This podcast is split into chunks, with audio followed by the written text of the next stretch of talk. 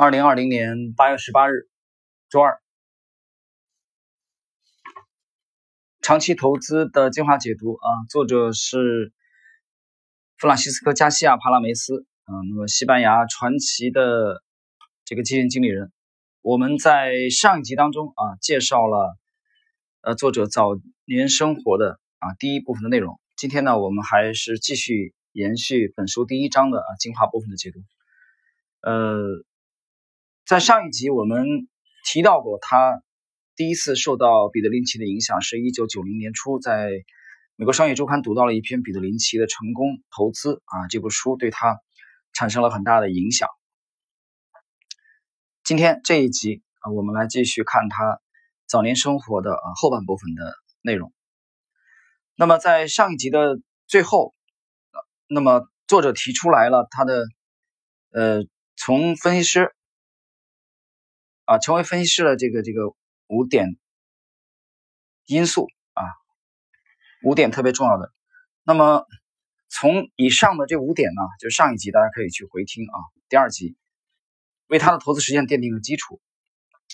但他觉得他最幸运的就是像斯汤达笔下的少数幸运儿一样，他最幸运的是上集我其实点评过这一点，就是。难怕入错行，他很早就搞清楚了自己到底喜欢什么、擅长什么。那么帕拉梅斯呢？这部著作里边讲的是二十六岁，他已经为他自己的未来有了一个长远的规划了啊，长远未来。所以很多人活的是没有方向啊，但是帕拉梅斯很早就想清楚了，这一年他才二十六岁。接下来我们看我职业生涯的另一个重要里程碑，是一九九零年二月，当时我买了第一只股票，这在以前。是我从没想过的。我不像其他投资人啊，我没从小没什么商业头脑。相反，我觉得遥远的商业世界充斥投机者，而我的世界却是读书人的。我们从去研究他这部著作啊，无时无刻不能这个感觉到、感受到，读作者是一个读书人啊，酷爱阅读，而且阅读量相当之大。我买了桑坦德银行股票。啊，这是他的第一只股票，当时它的交易价格很合理，只有九倍的市盈率。我记得整个上午我都很紧张，直到订单最终得以确认，啊，只有五十股，但它标志着我生命中的一个转折点。这是作者买进的第一个股票，后来他又建立了这个投资组合，啊，比如说他又借了三笔款，啊，总共是大概每一笔大概六千美元，啊，就是一百万比塞塔，啊，西班牙的货币单位。这个向三方借款，第一是他的父亲，第二他的朋友米格尔·德尔列格以及银行，把这三笔啊，这个也就是一万八千美元左右的投资组合投向了什么股票呢？西班牙的恩斯塔费萨、日产伊比利亚汽车啊，这个是日产公司在西班牙的这个分支啊分分公司，斯瓦萨。那么，然后就是印加萨纺织啊，地坨地这个地坨应该就是地坨表啊，我没仔细去研究，感觉应该就是他做了一个投资组合。这个投资组合里边有一点后来产生了一些问题，比如说他重仓的这个日产伊比利亚汽车，在九二年巴塞罗那奥运会和塞维利亚世博会之后，西班牙经济放缓，周期性的股票下跌，日产。当时作者非常有把握的日产伊比利亚汽车，结果汽车销量暴跌，这个股票出现了大幅度的下跌。那么在九零年和九一年，日产伊伊比利亚汽车公司下跌期间，我还在增仓。那么这只股票呢，一度曾经达到我个人投资组合的占比达到百分之四十。从这次操作当中啊，作者他得到了一个教训，就是即使当我们完全被自己的信念说服的时候，我们也可能会犯错误，这就显得分散投资是格外重要的。啊，这一点 我觉得对他后来管理大规模的资产当然就很重要啊，比如他最高的峰值管理了六十五亿欧元，六十五亿欧元你投向三只股票简直是不可想象，是吧？所以。就是你管理的规模达一定达到一定程度以后，分散投资就很重要了。那么今天呢，其实重头戏啊，我们这一集的重头戏是他早年生活的最后这部分内容当中的精华我认为是他对彼得林奇的成功投资这部著作的啊要点的提炼啊，这是我们今天这一集的主要内容。接下来我们来看 彼得林奇的成功投资，是我开始学习投资最为重要的阅读资料。他教会我如何使用非常有用的工具，也帮助我巩固了许多当时还处于萌芽状态的观点。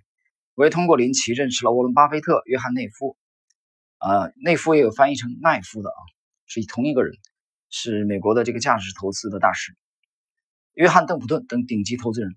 在此，我简单的总结一下从林奇的书中学到了十点啊，十个要点通用的知识。我觉得这十个通用的知识，大家也有必要啊，很有必要去了解。第一，投资你熟悉的领域。虽然这是老生常谈，但我们需要不断的重申。林奇说过，一个非投资专业人士可以在购物中心闲逛，然后发现有好货的商店，或许这些公司就是上市公司，而且交易价格很不错。我投资的印地纺织集团就是一个很好的例子。这家公司曾经是我忽视和错过的好标的，尤其是考虑到我就出生在离家这家公司总部三十公里的地方。投资专业人士受制于巴菲特所谓的机构强制力，我们倾向于效仿大多数人的做法。来将我们自己的风险降到最低水平，而非客户的风险。在我一生中，目睹了这种情况发生在董事长、总经理、政治家、一般人等很多人身上。啊，借用凯恩斯的话，我们宁愿一起犯错，也不愿成为唯一对的人。啊，这个就是随大流。这里边我注意到了啊，作者在引用凯恩斯这句话的时候，他有一个括弧，有个点评啊，很有意思。从这点，你能很鲜明的感觉到作者对凯恩斯啊这位这位经济学家的态度啊，虽然他这个态度未必就是对的啊，仅代表他个人的观点。他打了一个括弧，说他偶尔也会说一些明智的话。我读到这里，我当时觉得有点吃惊啊。你从这句话就能感觉到帕拉梅斯对呃约翰梅纳德凯恩斯啊这部其实。啊，这这位比其实比哈耶克啊，很多人根本不知道哈耶克，不知道米塞斯，啊，不知道，但是他可能会知道约翰梅纳德凯恩斯凯恩斯啊，因为凯恩斯的这个知名度太太大了。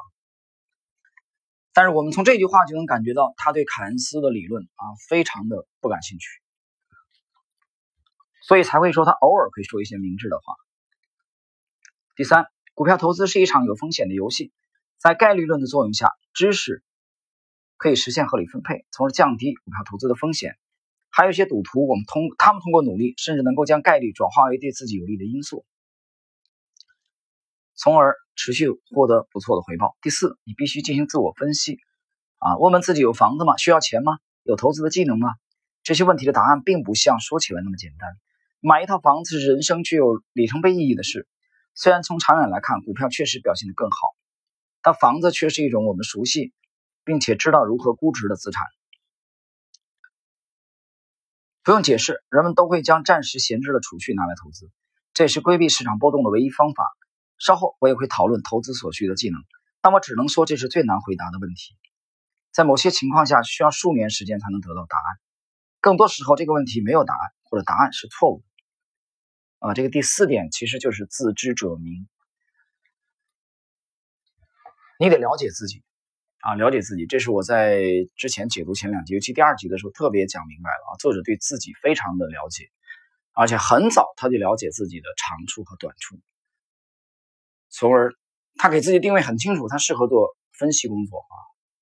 后来做了这个分析师，加入了证券这个行业，阴差阳错啊，没有加入这个普华永道。普华永道早年是叫永道，这是全球知名的四大会计师事务所。啊，还有安永、毕马威啊等等。第五，没有必要去做预测经济或者预测短期内的市场情况，除非出现特殊情况。在投资公司的时候，更重要的是去分析公司的智力和股价，这能使我们避开短期投机行为，从而专注于真正重要的指标。第六，不同类型的公司必须进行区分，公司可以用不同的方法进行分类。林奇的分类方法非常有用，他将公司分为缓慢增长型。稳定增长型、快速增长型、拥有隐性资产的转困型啊，困难的困和周期型，这显然是一种简化过的分类方法。还有些公司属于两种或不种多种不同的类型，但这样的分类是区分不同类型公司的很好的起点。对于不同的公司，我们都需要采取不同的方法，我们的预期也应该相应的做出调整。呃，这一点很讲的很好啊，对不同类型的公司进行不同的区分。他这个讲的是基本分析的套路啊，因为这个这个作者啊，帕拉梅斯他是典型的价值投资的，典型的价值投资。我在这个知识星球半不同的专栏，在前几天开始推荐这部书啊，虽然它跟我们的风格不一样，但我还是推荐。我觉得这部书写的非常好啊，可以说是我读到的新书啊，这几年刚出版的翻译过来的啊，海外的这个著作里面比较比较出色的一部了。但是它跟我们的风格不一样啊，跟我们的风格不一样。那么谈到对不同类型的公司的这个。区别对待啊，我深有感触。这个我举个例子啊，你比如说，就像 A 股的这个，有一些人讲这个股性啊，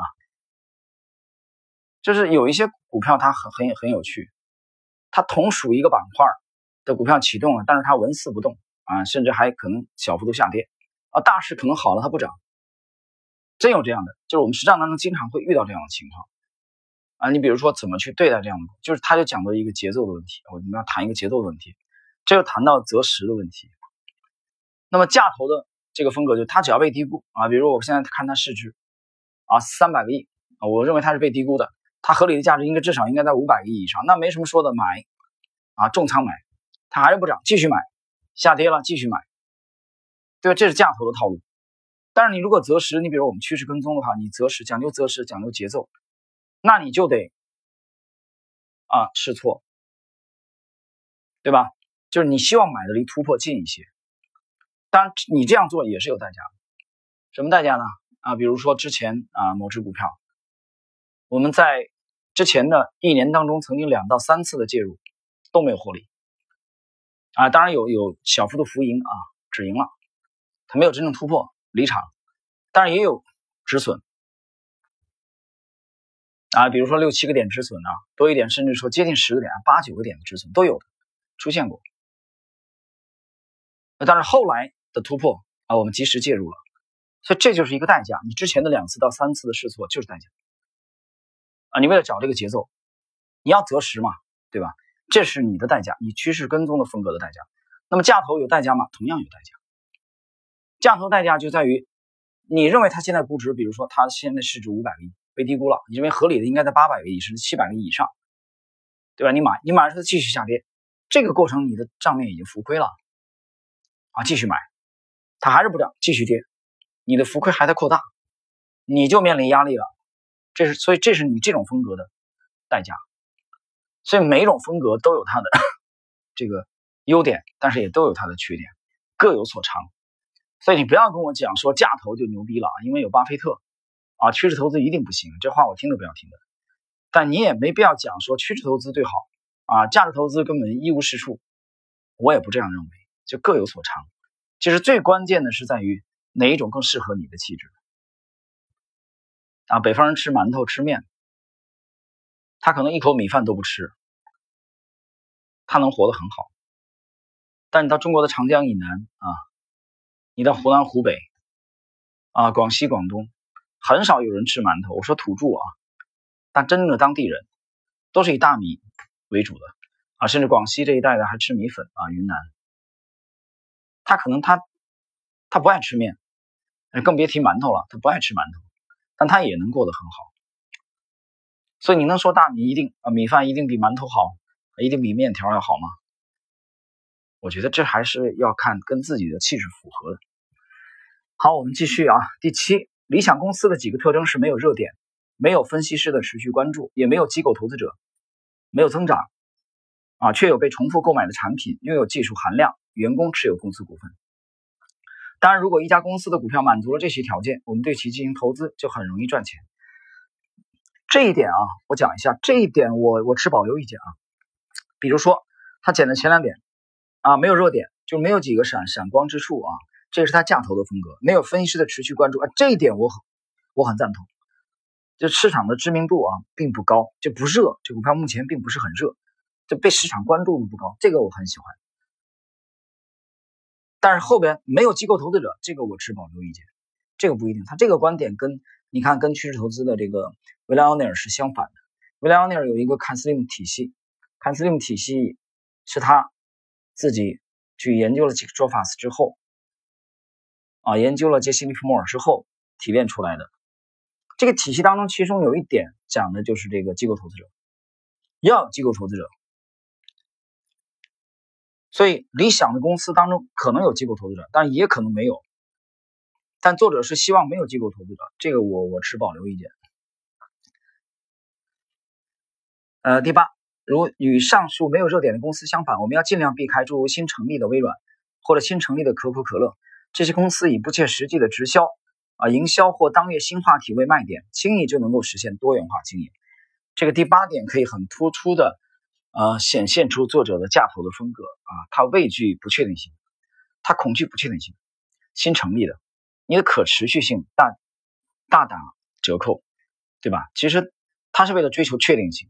一个新成立的微软，你的你的这个科技啊，呃，创新，但创新嘛，你肯定失败的概率也很大，这风险就很大，所以他很看重确定性。第九，公司盈利与股价之间存在着一种特殊的长期相关性。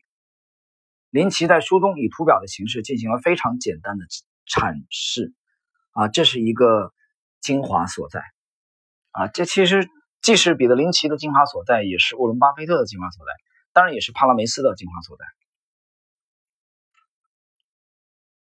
那么第十，林奇最厉害的一点是他的鸡尾酒会理论。随着市场股价的上涨，鸡尾酒会或晚宴上的客人会对基金经理更感兴趣，向其讨教投资技巧。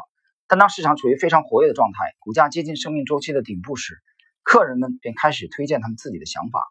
这些想法或许已经成功了一段时间，然后当市场崩盘时，这些客人就消失了，直到新的周期开始。关于林奇的那一点啊，有机会我们可以讲一讲，很有趣的。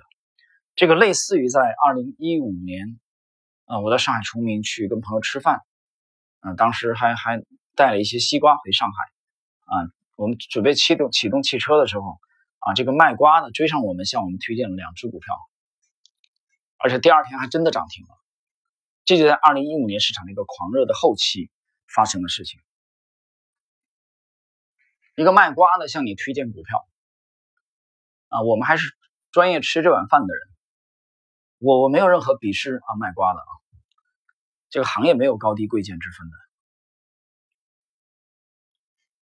我就是我们，我们从人格上讲，那站街女，站街女也是人，她也是平等的，她也是靠劳动吃饭。但我只说，在当时那个特定的环境下，卖瓜的瓜农向你推荐股票，啊，这是一种不太正常的事情，而且第二天还真的涨停了，有意思吗？实际上那就是市场的这个头部。我们或许都在酒吧里经历过类似彼得林奇所说的情况，而值得庆幸的是，我们未来仍会经历。啊，这最后一句话讲的是人性不断重演。每个国家、每个资本市场，啊，每隔若干年以后，市场到狂热阶段都会出现这种情况。林奇还讲过一种擦皮鞋的这个协同的理论啊，擦皮鞋的这个，嗯，擦皮鞋的人都会向你推荐股票。这个本章的最后一部分，他罗列了一个图表，这个图表直接是从这个林奇的书中啊摘录的。它比较完美的阐释了长期的股价是如何反映盈利增长的啊，我认为这张图很经典啊，大家有兴趣了可以去学习一下啊，这是从林奇的书中直接摘过来的。这一点我觉得就是我们刚才解读的他从林奇书中的这个十个要点当中的啊，其实第九点是啊其中的精华，大家需要可能认真的去揣摩一下。其实他这一点。跟我们趋势投资也不矛盾，只不过他换了一种说法，我觉得可能有应该是高度契合。你比如说后边我会解释这个他第三次的飞跃啊，整个这这个作者在九零年买第一只股票啊，到现在也是老司机了，资管人士，功成名就了。但整个你回顾他从九零年到现在三十年的投资经历，真正让他影响他的三次飞跃是三个人的三本书。第一是彼得林奇的成功投资的彼得林奇啊，第二是这个哈耶克啊，冯哈耶克。那么就是第三就是乔尔格林布拉特，乔尔格林布拉特的提出来的要关注高质量的公司。这个第三步很也很重要啊，飞跃，他这三个人三部著作对他都是飞跃，让他的这个顿悟。最后这一点，乔尔格林布拉特的这个飞跃，类似于沃伦巴菲特受查理芒格啊，受比芒格更早的这个费薛的影响，从他最早期的导师格雷厄姆的那个捡便宜的烟屁股的股票。飞跃到了关注优质的公司，优质的公司当然没有那么便宜了。那芒格就告诉巴菲特，啊，优质的公司、成长性好的公司，我们掏的价格稍微高一点也没有关系。这个对巴菲特整个的这个影响啊，可以说是脱胎换骨。巴菲特自己描述说是他从类人猿进化到人的啊，感谢芒格，但是他很谦逊啊，但实际上影响就有这么大。所以这一点类似的，我们在帕拉梅斯的。这部著作当中再次的看到了，就是乔尔格林布拉特对他的影响。